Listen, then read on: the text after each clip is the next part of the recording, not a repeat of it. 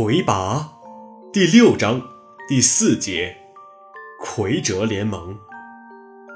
在一间比较宽大的、由水晶材料制成的房间里，齐恒三见到了崇国四位哲后之一的甲后。看上去，它很像一只甲虫，但如果能抛开它特别的外形，单看它的举止，就会感觉到它的优雅和慈祥。他是四大折后的本年度轮值主席，可以理解为就是崇国的国家元首。在和齐恒三简单的寒暄之后，他说了很长的一段话。得知阁下有意促进魁拔大帝和本族的结盟，我深感高兴，觉得魁哲联盟既有很好的合作基础。也有宽广的发展空间。首先，我们都是地界上没有合法文耀的群体，是天然的盟友。我们的合作将告诉所有歧视我们的人：既然我们被排除在文耀之外，那我们就没有必要承认建立在文耀基础上的所有法律。其次，我们赞成并支持魁拔大帝对文耀的蔑视和收缴。认为这种行为有助于实现地界妖怪的公平和公正，认为一个没有文耀的地界符合魁拔大帝和哲族的基本利益。第三，我们相信在魁拔大帝的领导下，魁哲联盟有能力战胜一切不甘失败的敌人，让世人看到哲族不再是一些只能生活在泥沼中的虫子，而是和他们一样可以生活。一样可以正常战斗的正常生命。阁下，我提议我们组建一支由双方共同参加的盟军，我方委派巴古达王子任我方在盟军的最高长官，与阁下共同议定合作细节。巴古达王子有权代表本国签署文件。阁下以为如何？陛下的意思我明白了。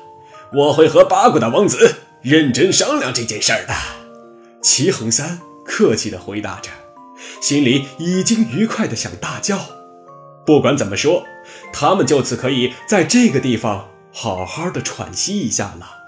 更何况还可能组建一支由一个国家公开参与的盟军。齐恒三认为，哲族的结盟意愿是真诚的。哲后的话可以做这样的理解。哲族已经拥有了能在世界上立足的技术力量和经济实力，不满足于一向被歧视的国际地位，他们想通过与魁拔结盟，告诉世人：既然你们不给我们文药，那我们就跟没文药的魁拔去合作，支持他征服你们。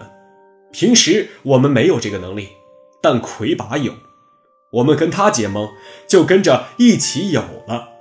魁拔打的就是我们打的，魁拔征服了全世界，我们就跟着拥有了全世界。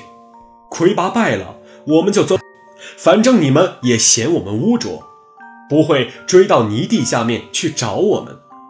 但不管胜败，哲族的制造技术和进取形象，总会通过战争让世上所有人都知道，这就够了。八国大王子请齐恒三检阅了他们的军队，五个师，四万多官兵，虽然看上去有些怪异，但还是能感觉到是有比较强的战斗力的。你们的部队能离开沼泽多长时间？只要不是太干燥，一年半载都是可以的。关键是要有水维持身体的湿润。如果是在有河流的地方，那就更没问题了。这五个师有多少可以归入盟军？这要看你希望有多少了。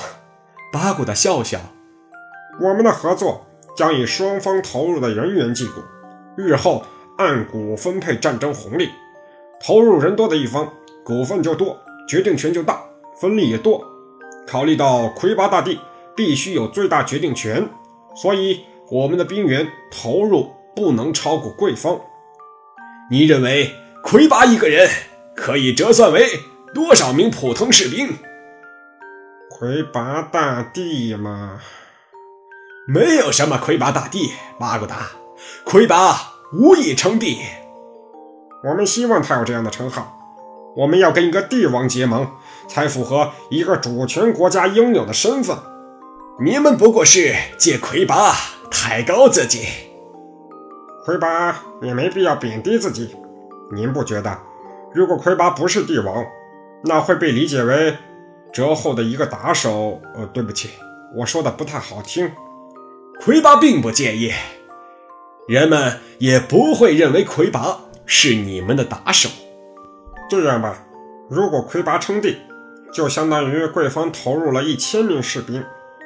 那魁拔本人相当于多少士兵？一万名怎么样？我敢说，魁拔到现在还从来没有过这么多士兵。那好吧，你先出一万一千人，等魁拔带人过来，我们再看该怎么计算。我没意见。那从现在开始，我们就要一起行动了。明白。先配合魁拔取得冲天硕。巴古达伸手指了指北面。你说什么？齐恒三一惊。魁拔到这边来，不就是要取莫枯谷的冲天硕吗？你知道这件事儿？齐恒三故意做出惊讶的样子，想让对方把有关冲天硕的事情说得再清楚一些。这早就不是秘密了，木头人全都知道会有这一天，只是不知道结果会是什么样。莫枯谷一带早就被神圣联盟监控着，那里布设了很多行脉炸弹。行脉炸弹，这可要仔细说一下。我可以找一些墨脱人来说说，要找可靠的，只要给钱，木头人都很可靠。